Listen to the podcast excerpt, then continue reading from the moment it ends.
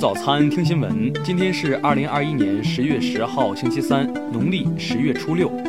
云盛在上海问候您，早安。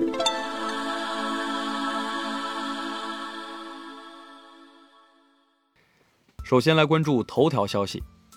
近日，关于新冠病毒出现了一些备受关注的新情况。一方面，日本新增病例数近期出现断崖式下降。由此引发了德尔塔变异毒株可能正在自我消亡的讨论。另一方面，默克和辉瑞接连发布关于新冠口服药的好消息，许多人称或将改变当前的全球抗疫局势。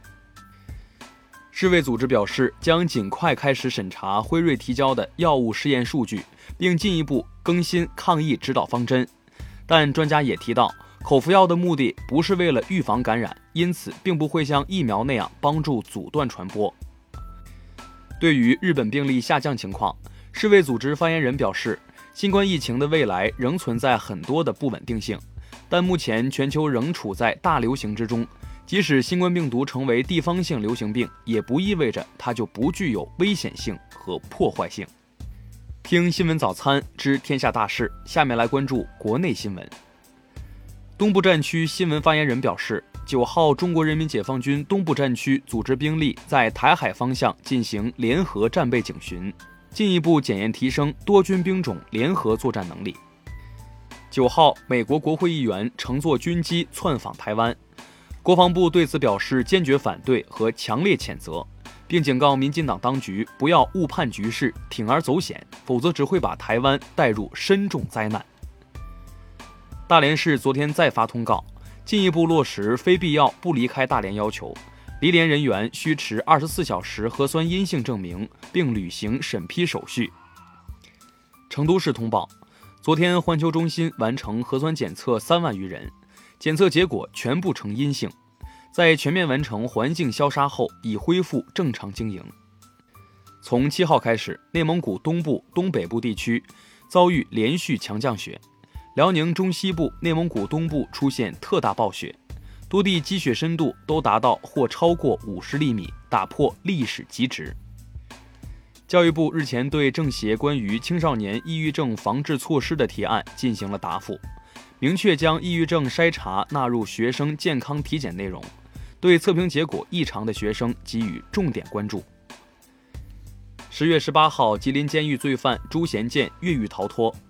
昨天，长春市警方再度发布悬赏通告，通缉朱贤建，奖励金额提高到二十万元。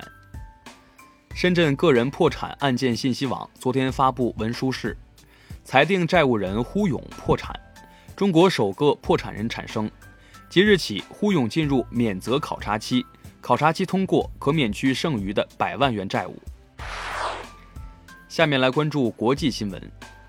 亚太经合组织昨天发布一份经济趋势分析报告，预测亚太经合组织成员地区的经济在2021年增长百分之六，而2022年的经济增长将稳定在百分之四点九。美国民意调查结果显示，民主党籍总统拜登所获支持率已跌至百分之三十八，近三分之二调查对象不希望看到拜登角逐2024年总统选举。美国德克萨斯州共和党联邦参议员克鲁兹表示，如果民主党政客从根本上摧毁了美国，德州就应该脱离美国独立。调查发现，美国南方高达三分之二的共和党支持者赞成脱离联邦，而美国太平洋沿岸地区和东北地区也有高比例民主党支持持同样看法。美国哥伦比亚广播公司连续报道称，美国内部性侵问题严重。八号，该媒体又报道指出，美国五角大楼的一份报告草案显示，约百分之六十四的案件处理没有遵守法律规定。近日，巴基斯坦政府与巴基斯坦塔利班达成为期一个月的停火协议，该协议将为双方全面和解做好准备，结束双方近二十年的敌对状态。据俄媒报道。气候研究组织的资料显示，如果气候情况未获改善，2030年前，阿姆斯特丹、巴士拉、新奥尔良、威尼斯、胡志明市和加尔各答市将有可能沉入水下。泰国卫生防疫部门通报，一处戒毒康复训练营内出现聚集性新冠疫情，正在接受康复训练的三百多人中，有二百六十三人被检测出感染新冠病毒，另有三名训练师也确诊。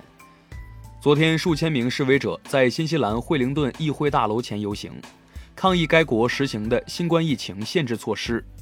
警方没有逮捕任何人，但对如此多的参与者无视防疫限制表示失望。下面来关注社会民生新闻。六十三岁的山西男子陈某，为了在工地打工，买来假身份证减龄。不久，他因涉嫌伪造、买卖身份证件罪被抓获。承办检察官认为，陈某主观恶性较小，使用假身份证仅为保住工作岗位，未用于其他用途，因此对其作出不起诉决定。八号，黄山一名男子在河边看见一头猪，突发奇想上前拦截，不料被猪一起撞进河道。消防人员很快赶赴现场，将男子和猪一并救出。近日，有网友投诉其在甘肃崆峒山景区旅游时，因未捐钱点香火灯被咒绝后。平凉市有关方面答复称，景区中台文创中心内供奉神像点灯祈福与经营范围不符，予以取缔，并对店内宗教用品进行清除。重庆杨先生自带四瓶茅台，请朋友在一私房餐馆吃饭。期间自带酒却被服务员陈某调包，目前陈某已被抓获。警方认为其通过调包窃取他人财物数额较大，已构成盗窃罪。近日，天津市蓟州区发生一起车辆涉水事故，车内五人被救出后立即送往医院救治，其中三人抢救无效，不幸遇难。最后来关注文化体育新闻。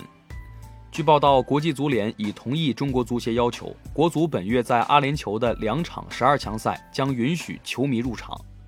这两场比赛，国足以主队身份出赛，可获得更多球票份额。多家媒体透露，阿根廷球星梅西已在投票中胜出，今年将获得他个人第七座金球奖杯。美国演员迪恩·斯托克维尔当地时间七号去世，享年八十五岁。托克维尔曾出演《德州巴黎》《蓝丝绒》《空军一号》等经典电影，两次获得戛纳最佳男演员奖。韩剧《鱿鱼游戏》上映后广受欢迎，导演黄东赫受访时确认将拍摄第二季，但目前剧情还没有确定的计划。